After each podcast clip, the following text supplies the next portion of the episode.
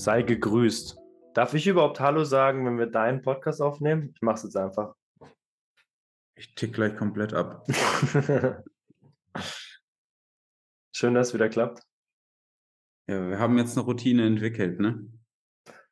Ja, wenn man das so nennen kann, aber ja, äh, die Routine ist da. Hab heute äh, auch meinen Podcast hochgeladen. Ähm, bin ja doch beim deutschen Titel geblieben, frag den Physio.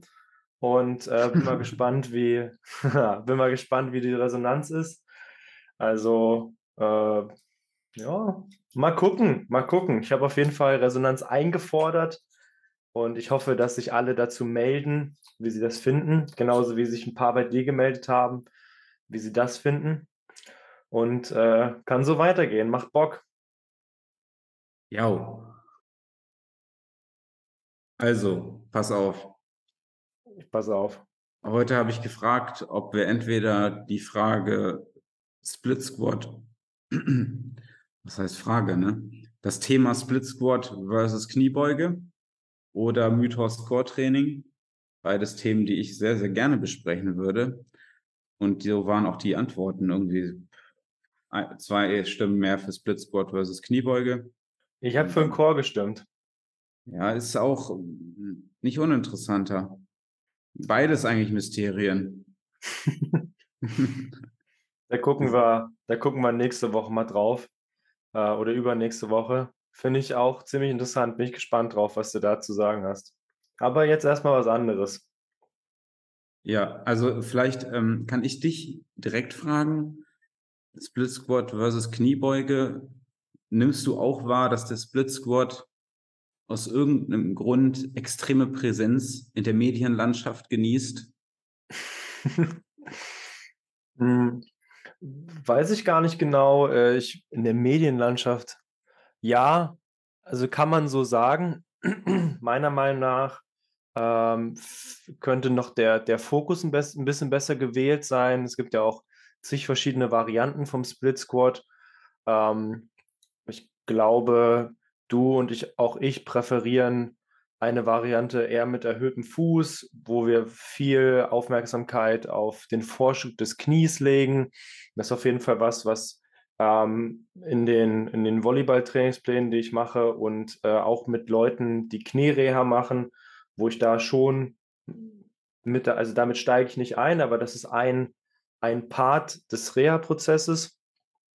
Da bin ich viel am Start ähm, und im, im Internet äh, gibt es viel die normalen Split Squats oder so diese Ausfallschritte, wo man so auch eine ganze Bahn lang geht. Ich weiß nicht, meintest du das eher? Nee, ist, äh, der, der Lunge oder Ausfallschritt ist aus meiner Sicht was völlig anderes, auch wenn es ähnlich aussieht. Es geht schon um den Split Squat, den du beschrieben hast. Und wie du schon richtig sagst, gibt es mehrere Varianten. Wie du auch richtig sagst, wir präferieren eher die Varianten, wo die, der Fokus auf dem vorderen Bein liegt, ob nun beispielsweise mit einem erhöhten vorderen Fuß oder auch mit einem flachen vorderen Fuß, aber der Fokus liegt quasi auf dem vorderen Bein.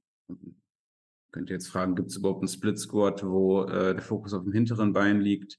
Äh, ja, ist der Peterson Split Squat, den ich auf meinem Instagram neulich ähm, analysiert habe. Aber um den soll es heute nicht gehen sondern um den Split Squat und die Frage, wann macht man Split Squats gegenüber Squats? Und ich finde, der wichtigste Punkt, den man hier machen muss, ist die Frage der Zielsetzung. Grundsätzlich, so wie wir hier schon oft gesagt haben, soll ja das Krafttraining das trainieren, was der eigentliche Sport, Schrägstrich Alltag nicht trainiert. Und dann muss man halt gucken, was die verschiedenen Ausgangssituationen sind von Leuten, mit denen wir arbeiten. Aber grundsätzlich ist das Ziel im Krafttraining natürlich, Kraft, Kraft zu steigern. Und das wäre jetzt mein erster Punkt. Beim Split Squat auf einem Bein relevante Gewichte zu bewegen, ist relativ schwer bis unmöglich. Das heißt, wirklich stark werden durch den Split Squat ist theoretisch unmöglich. Das heißt, das mhm. Split Squat kann für dieses Ziel sozusagen den Squat überhaupt nicht ersetzen. Also gibt es so Extrembeispiele. äh, mal gesehen, dass jemand 180 Kilo Langhandel-Split-Squats gemacht hat. Das ist natürlich extrem, aber grundsätzlich ist es eher nicht machbar. Äh, ich glaube, ich habe dir auch Split Squats im Plan geschrieben, aus anderen Gründen, die wir auf die wir gleich zu sprechen kommen, aber es ist schon relativ schwer, da Gewicht zu bewegen. Oder was ist da deine Erfahrung? Ja, absolut. Also der, der Balance-Faktor ist natürlich enorm, gerade wenn du mit einer Langhantel die Split Squats machst. Und ähm, ich glaube, also ich glaube, bis man da wirklich schweres Gewicht bewegen könnte, würde sehr, sehr, sehr viel Zeit vergehen. Ja, es ist extrem anstrengend aus dem Balancegrund, den du gerade genannt hast, was auch gleichzeitig den nächsten Punkt mit abhakt, nämlich der Sicherheitsfaktor ist deutlich geringer als jetzt bei einer Kniebeuge. Ähm, es mag am Anfang so erscheinen, dass es quasi die sichere Option ist mit jemandem, der anfängt, aber einfach aus dem Grund, weil man halt weniger Gewicht bewegen kann. Wenn es dann darum geht, etwas höhere Lasten zu verwenden, wird das Ganze relativ unsicher. Ähm, genau. Und damit ist eigentlich der erste Punkt abgehakt. Also der Splitsport taugt nicht zum Starkwerden. Mhm. Jetzt Aber die Frage natürlich, warum machen wir ihn? Genau, wo, wozu taugt er eigentlich? Was kann das Squat eigentlich? Oder ist so gar nichts zu gebrauchen? Doch, definitiv. Also ähm, unilaterales Training, beziehungsweise ähm, in diesem Fall einbeiniges Training, hat ja schon mal einen riesen Vorteil, nämlich, dass wir Disbalancen wegtrainieren können. Das heißt, ähm, wenn wir quasi eine symmetrische Bewegung nehmen, wie, ein, äh, wie eine Kniebeuge oder ein äh, Langhantelbankdrücken oder ein Klimmzug, dann ist es so, dass sich der Körper ja der Bewegung anpassen muss. Und wenn dann beispielsweise auf der einen Seite Disbalancen da sind, sei es in Form von Muskelschwächen, sei es in Form von Gelenkeinschränkungen, sei, sei es in Form von beispielsweise jetzt im gegebenen Beispiel Kniebeuge und Splitsquat, ist vielleicht auf der einen Seite der Meniskus ein bisschen problematisch oder ist einfach Knieschmerz da. Und dann sieht man halt so Kniebeugen, wo bei wenig Gewicht das Ganze noch ganz gut aussieht, aber wenn es dann relevant wird, wird dann halt ausgewichen. Hm, in diesem Fall können wir natürlich mit der Kniebeuge dann auch nicht viel anfangen, sondern dann müssen wir erstmal die Disbalancen sozusagen ja, auftrainieren. Und da ist dann der Split Squat die eine Option, vor allem die mit dem vorderen Fuß erhöht, weil wir da das Knie, das vordere Knie quasi komplett schließen können. Das heißt, wir können alle Fasern vom Quadrizeps rekrutieren, insbesondere die vom Vastus medialis in der tiefsten Position. Und quasi da beim vorderen Fuß erhöht. Bei der Variante ist quasi der Fokus darauf, in beiden Kniegelenken voll schließen zu können. Ich mache direkt weiter. Das ist quasi die eine Sache des Balancen. Und dann die Option, den Split Squat als eine Art aktiven Stretch einzusetzen. Und zwar in diesem Fall tendenziell eher fürs hintere Bein. Da eignet sich besser der, der Split Squat mit dem, äh, mit flachen, flachen Füßen, also quasi ohne jegliche Erhöhung. Da haben wir deutlich mehr Stretch auf äh, Adduktoren, also Muskeln an der beininneren Innenseite des hinteren Beins und ähm, Hüftbeuger sowie Quadrizeps. Äh, wenn du dann dabei noch aufrecht bist, mag das auch bis in den Bauchraum gehen ähm, oder wo auch immer die Einschränkung da liegt. Da ist dann quasi der Stretch auf dem, auf dem hinteren Bein relevanter. Ja, würdest du da auch sozusagen erstmal mit, mit, äh, mit Vorderfuß erhöht anfangen, wenn du jetzt auch sagen würdest, es geht trotzdem um das, um das hintere Bein im Stretch, ähm, auch im Sinne einer Staffelung. Verstehst du, wie ich meine, dass man auch erstmal mit ein bisschen weniger Stretch anfängt und danach mehr drauf bringt? Oder würdest du gleich sagen, ähm, volle Lotte rein? Ja, wir haben quasi gerade eine Gedankenverschmelzung durchlaufen. Oh Gott. das hat sich so süß angehört. ich wollte tatsächlich gerade damit weitermachen. Also nur weil jetzt der, der quasi die flache Option mehr Stretch bietet, heißt es nicht, dass man direkt mit der Option anfangen muss. Okay. Der Go-To-Split-Squat ist immer der mit dem vorderen Fuß erhöht. Einmal, weil man sozusagen da mehr von der Kette rekrutieren kann, die man rekrutieren will. Grundsätzlich, wenn es um Kraftsteigerung geht, man kann ja am Anfang mit einem Trainierenden da ähm, auch stärker werden, definitiv. Ähm, da hat man sozusagen weniger Stretch auf der hinteren Kette.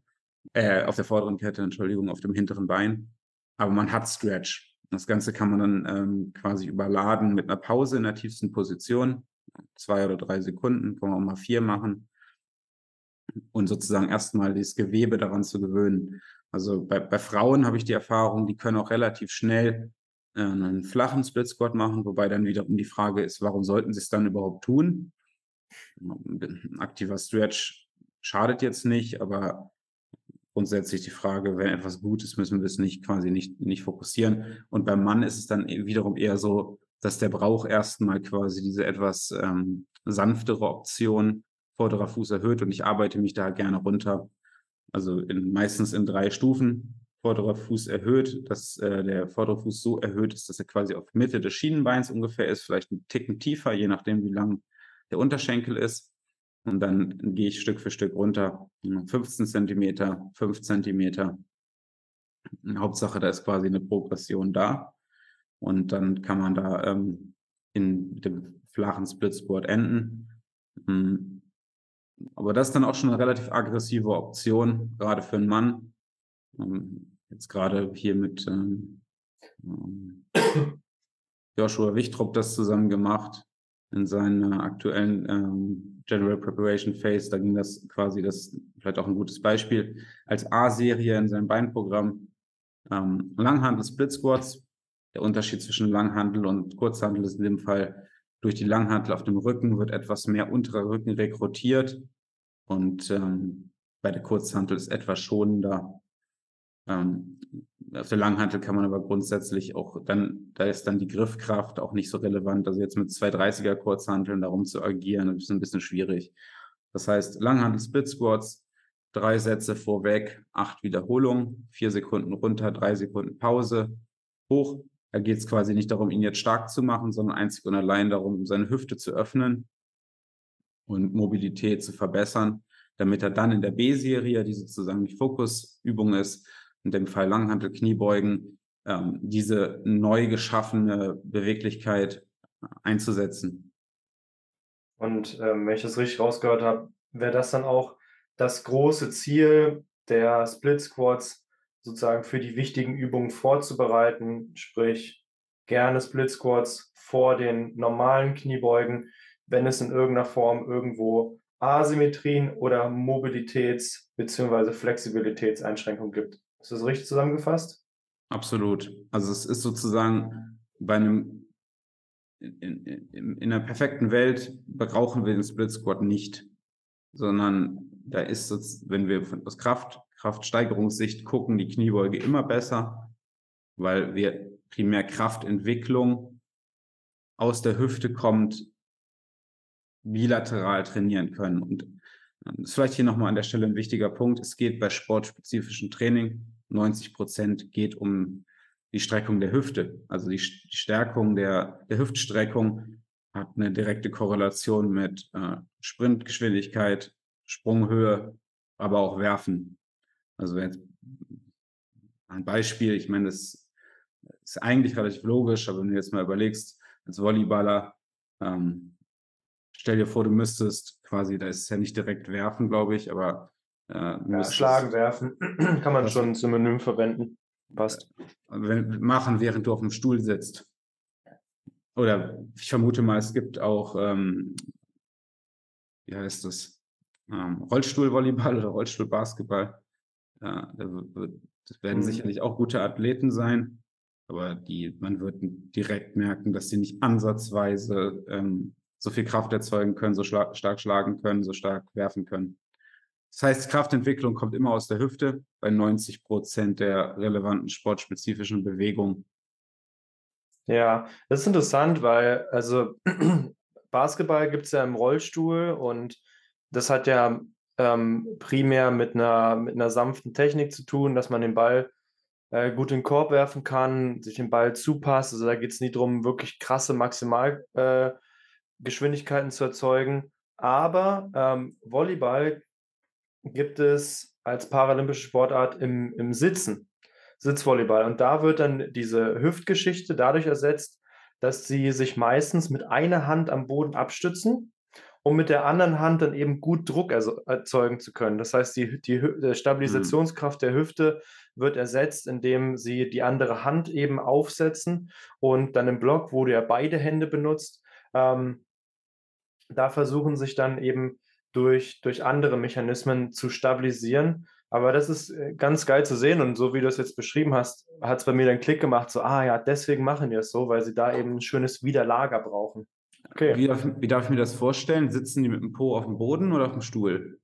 Nee, auf dem Boden und ähm, in, in bestimmten Abwehraktionen, also es geht wie beim Volleyball dann darum, dass der Ball eben in deiner Feldhälfte nicht auf den Boden kommt und in Abwehraktionen wird dann erst ähm, gerutscht auf dem Boden, also alle müssen auf dem Po sitzen dann rutschst du irgendwo hin, kannst den Ball noch hochspielen oder machst dich eben lang, indem du dich komplett ablegst, um den Ball, um den Ball noch mit einer Faust äh, wieder hochzuspielen oder mit der flachen Hand oder wie auch immer. Und ähm, dann ist da schon ziemlich Bewegung auf dem Feld. Das, flach, das, das Netz ist äh, sehr flach. Ich weiß leider nicht genau, wie flach. Ähm, aber du kannst dann eben aus einer Sitzposition, wenn du einen relativ langen Oberkörper hast, kannst du dann auch von oben nach unten übers Netz schlagen und es muss ein Block gestellt werden und so. Also die, das Regelwerk und äh, die, die Umstände von dem Sport wurden so gut angepasst, dass es eine, trotzdem eine super schnelle Sportart geblieben ist, dass es trotzdem eine sehr athletische Sportart ist. Also die, die sich ähm, paralympisches Volleyball ausgedacht haben oder Sitzvolleyball ausgedacht haben, verdienen meinen Respekt, weil es eine ganz tolle Sportart geblieben ist ähm, und die Athleten da wirklich Höchstleistung bringen. Also echt super. Ja, auf jeden Fall sehr cool, finde ich auch. Wobei ich gerade überlegt habe, mit dem, mit dem Festhalten am Boden, ob das nicht eigentlich eher kontraproduktiv ist. Außer sie schieben dann die Hüfte noch nach oben, aber ich vermute nicht. Äh, weil die, andere Option wäre, um Kraft zu erzeugen, wäre der Einsatz des Latissimus als Rotator. Rotationskräfte auch ähm, hohe Kraft erzeugen können. In diesem Falle ist es dann quasi im Oberkörper auch Latissimus. Hm, aber vielleicht geht das auch nicht, weil die dann sonst sozusagen auch, das ist auch schwer, Stabilität dann zu behalten, wenn man da, ich denke mal, der Stabilitätsfaktor spielt auch eine große Rolle mit dem ja, Abstützen. Extrem. Also jeder kann das mal ausprobieren, ähm, sich einfach auf den Boden zu setzen, einen Ball zu nehmen. Wer Volleyball spielt, auch gerne Volleyball und dann mal ein bisschen hin und her spielen, dann mal versuchen, richtig Druck auf den Ball zu bringen ähm, durch einen Schlag. Das, und dann eben im Oberkörper stabil zu bleiben, dass du ohne dich abzustützen, damit du dann Druck erzeugen kannst auf den Ball.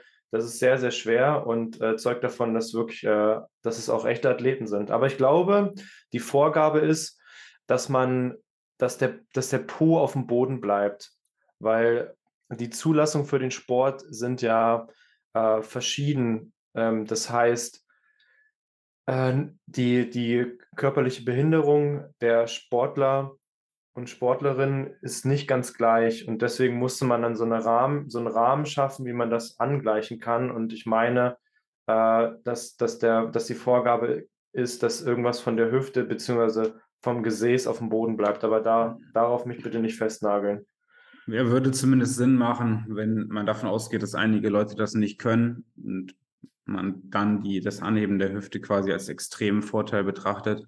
Genau. Was aus meiner Sicht dann auch ist, weil, wie gesagt, die Kraftentwicklung kommt äh, beispielsweise bei ähm, Sprinten äh, oder im Springen. Nagel mich nicht auf die Prozente fest, aber es ist sehr, sehr, sehr unausgeglichen. Also ich glaube, da kommt 40, 50 Prozent ja. aus der Hüfte oder sowas. Ja, kannst von 50 Prozent aus der Hüfte rechnen. Also ja auch je nachdem, welche Paper die du dazu anguckst, aber äh, 50 Prozent plus minus 10 beim Springen auf jeden Fall. Hm. Ein anderer Nachteil, der mir jetzt gerade noch mit einfällt zum Split Squat, ist, dass Split Squat trainiert auch den unteren Rücken nicht wirklich. Also wenn wir davon ausgehen, dass wir über die Kette immer komplett trainieren wollen, ist es dasselbe Spiel wie mit Hip Thrusts oder Beinpresse. Da ist sozusagen der untere Rücken einfach nicht beteiligt. Hm, jetzt kann man sagen, das ist doch ganz schön, ich habe ja einen schwachen unteren Rücken. Aber mhm. das ist ja gen genau das Kontraproduktive. Die Muskeln in der Rest, im Rest der Kette werden stärker und äh, ein Teil wird ausgelassen, was dann hinten raus eher Verletzungsgefahr und äh, erhöhtem Progressionspotenzial einschränkt. Ähm, wenn wir jetzt noch beim Beispiel von Sportarten bleiben, dann möchte ich gerne den Punkt, den ich am Anfang gemacht habe, nochmal betonen. Der das Krafttraining, das komplementäre Krafttraining ersetzt quasi das, was der Sport nicht trainiert. Also wenn wir jetzt beispielsweise von Volleyball oder Basketball oder Fußball ausgehen, dann ist ja sozusagen, also Beispiel Basketball, Volleyball, springst ja auch oft von einem Bein ab. Jetzt könnte man davon ausgehen, ja, dass ja dann der Split Squat besser wäre, aber ebenso ist es ja nicht. Also quasi die Einbeinkraft wird schon relativ doll durch den Sport trainiert. Ähm, das heißt, wir müssen dann im Krafttraining halt eher, eher was anderes machen. Äh, anders ist es jetzt vielleicht, ich arbeite ja viel mit Crossfittern, da ist natürlich ein Großteil dessen, was sie tun, ist auf beiden Beinen. Und deswegen mhm. ist es beim äh, und ähm, Crossfitter und durch die hohe Work Capacity ähm, bilden sich da halt auch ganz gerne mal, also durch nicht Work Capacity, sondern durch die viele Arbeit, die sie verrichten, das Volumen ist extrem hoch, äh, können sich da schon Disbalancen bilden. Und ein großer Teil der Bewegung verlangt ja auch nicht den vollen Bewegungsradius ab. Das heißt, sie werden extrem stark in halben Bewegungen. Beispielsweise jetzt ähm, Kniebeugen geht es ja darum, Hüfte, ich glaube, parallel zum ähm, oder Oberschenkel parallel zum Boden. Da fehlt ja dann auch noch ein Stück. Das heißt, der Muskel wird sehr, sehr stark im bestimmten Bewegungsradius und da bilden sich Disbalancen. Das heißt, da arbeite ich ganz gern mit Split Squats. Ähm, ergänzend kommt noch hinzu, dass die dann halt auch ab und zu Pistol Squats machen müssen, also einbeinige Kniebeugen oder äh, Box Step Over. Also da brauchen sie schon relativ hohe Einbeinstabilität. Wir haben da ja auch oft Hanteln in der Hand und solche Geschichten. Das heißt, ist jetzt gar nicht zu trainieren, ist dann vielleicht auch, auch nicht ganz adäquat. Es kommt relativ selten dran. Das heißt, da würde ich argumentieren, da reicht es jetzt das normale CrossFit-Training vielleicht nicht aus, um genügend Einbeinstabilität ähm, aufzubauen. Und da würde ich dann sagen, kann man auch gut und gerne mal Split Squat mit, mit einstreuen. Ja, glaube ich, äh, ist generell eine sinnvolle Maßnahme. Ähm, und ich merke es jetzt auch gerade bei den Volleyballern allein aus so einer, aus so einer Reha-Perspektive wenn ich mir anschaue, wie viele Leute schon mal umgeknickt sind, also ein Distorsionstrauma im, im Fuß hatten. Ähm, und du kannst eigentlich bei 85 Prozent, eher so 95 Prozent der Leute ausgehen, dass egal wie klein das Trauma war, äh, eine Beweglichkeitseinschränkung im Sprunggelenk bleibt. Ähm, dann kannst du ahnen, wie asymmetrisch die meisten im Sprunggelenk drauf sind. Und genau deswegen macht auch aus einer Reha-Perspektive der Split Squats enorm Sinn, um eine gute Kniebeuge vorzubereiten, mhm. weil Unterschiede von 20 bis 50, 60 Grad in der Sprunggelenksbeweglichkeit ähm, sind teilweise normal, ohne dass es die Leute so richtig mitbekommen. Und beim, beim Volleyball merkst du es dann eben relativ kaum. Beim CrossFit, glaube ich, ähm, merkst du es auch nicht unbedingt äh, je nachdem, was natürlich in den Workouts dran ist. Aber ähm, wenn man sich das dann mal genau anschaut, sieht man, dass da riesige Asymmetrien vorhanden sind, die natürlich dann nach oben hin die ganze muskuläre Kette beeinflussen. Und äh, deswegen allein aus so einer, ich check mal deinen Körper ab Perspektive, also ich check mal deine Beweglichkeit ab äh, Perspektive, ist es äh, ganz sinnvoll, da auch die Übung immer mal mit einzustreuen, um zu gucken, was geht da eigentlich ab und kann er das überhaupt ganz gut? Definitiv. Ich denke mal, viele meiner Klienten fragen sich, warum sie jetzt, wenn ich den Split Squat sozusagen als ein bisschen, ähm, wie sagt man, weniger wichtig als die Kniebeuge einordne, warum sie so viel Split Squats in den Plänen teilweise drin haben. Und das hat ja genau diesen Grund. Wenn man sozusagen auch vorher gar kein Training gemacht hat, ist die, sind die Asymmetrien da und in der Wunsch, in der Wunschwelt würde ich jeden gern Kniebeugen machen lassen. Aber ich sehe dann halt immer relativ schnell, dass da, dass einfach die, ich kann dann die Bewegungsqualität einfach nicht durchgehen lassen. Und es wird dann auch nicht vom einfachen Machen besser. Also muss schon ein Minimaß an Bewegungsqualität da sein, dass man sagt, okay, missbrauchen keine Split Squats. Und das stelle ich, habe ich in den letzten Jahren festgestellt, ist einfach extrem selten der Fall. Hm. Ja, und, und gerade was wir auch äh, letzte Woche bei meinem Podcast besprochen hatten, ne? also äh, Hüftbeweglichkeit ist bei vielen Leuten jetzt unabhängig vom Sport, ist einfach die Hüftbeweglichkeit in Richtung Streckung bei so vielen Leuten eingeschränkt.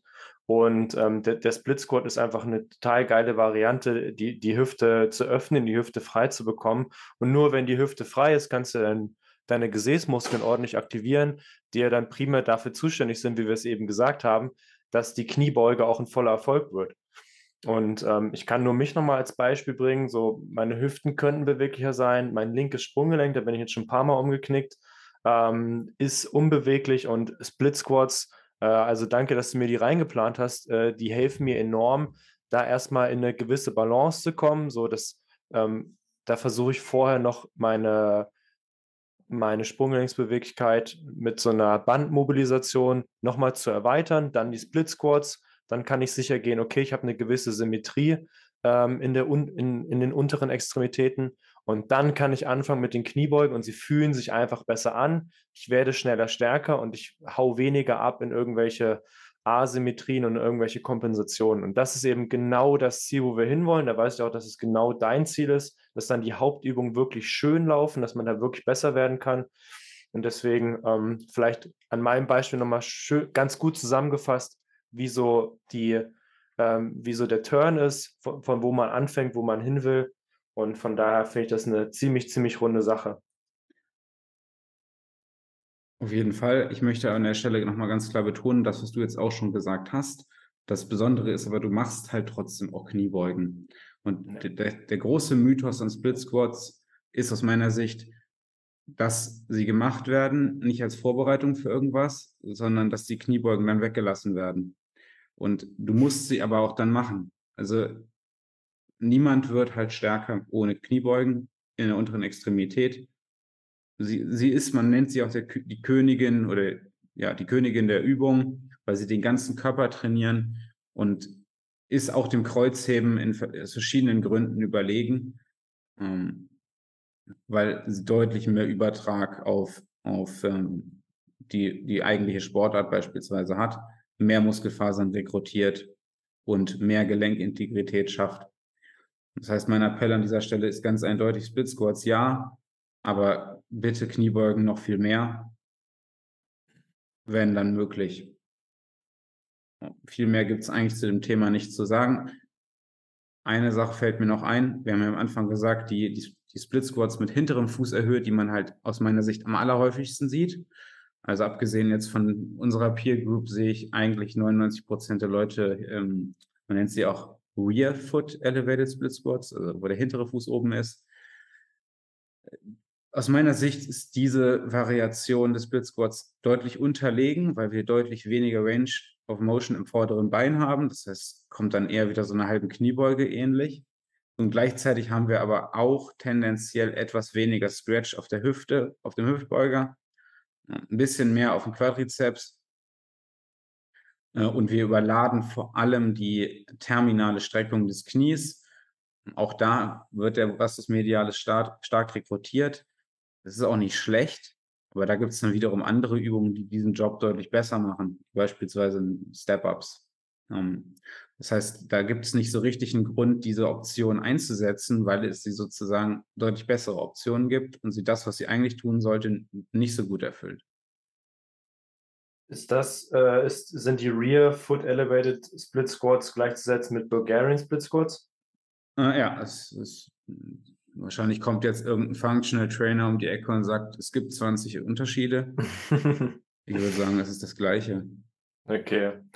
Und ähm, wo ich wo ich auch schon auf Split Squats aufmerksam geworden bin und vielleicht meintest du das am Anfang mit mediale Präsenz, äh, sind natürlich diese ATG Split Squats. Ich weiß nicht, ob du davon schon mal gehört hast. Hm.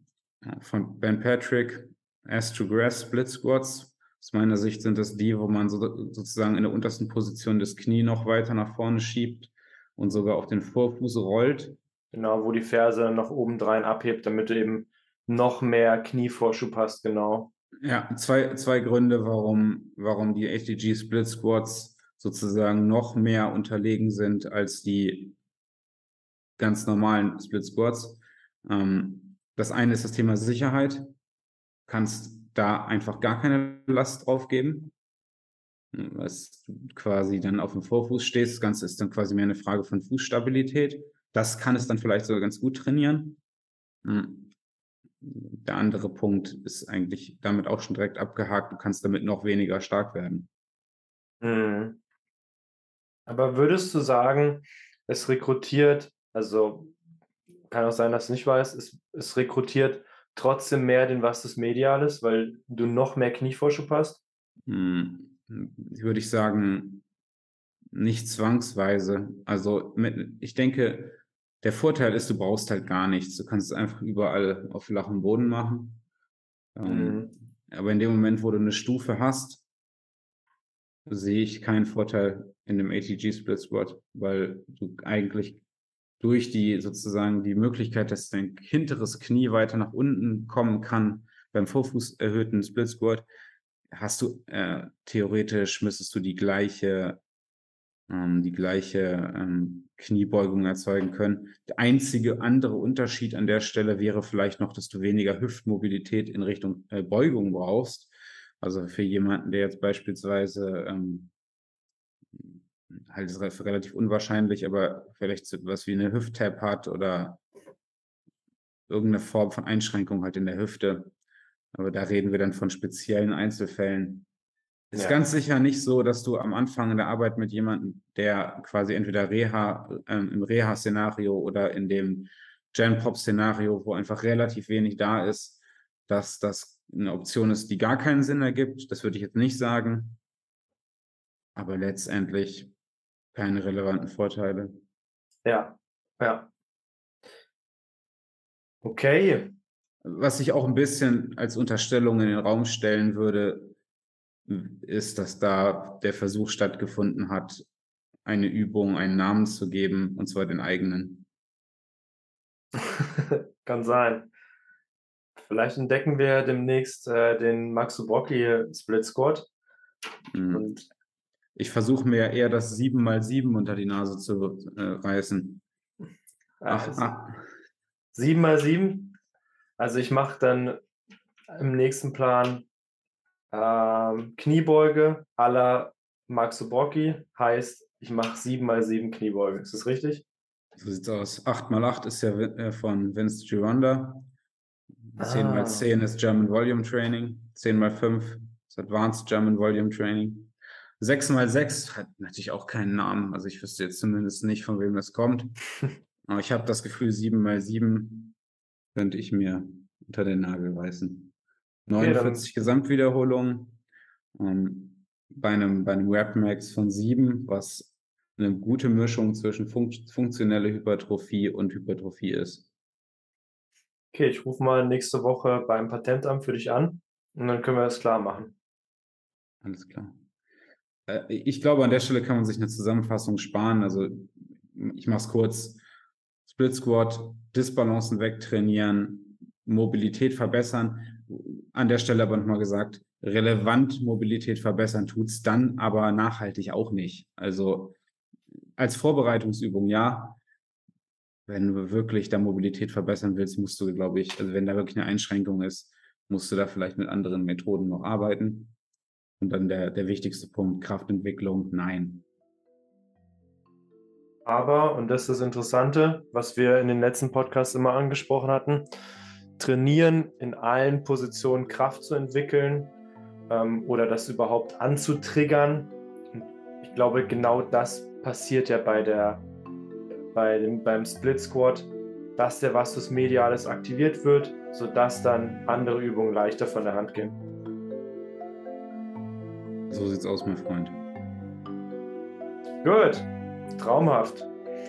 Danke für den kleinen Überblick über Split Squats und ich wünsche dir noch einen schönen restlichen ersten Wintertag. Dir auch, mein Freund. Bis nächste Woche. Bye, bye. Ciao. Bis.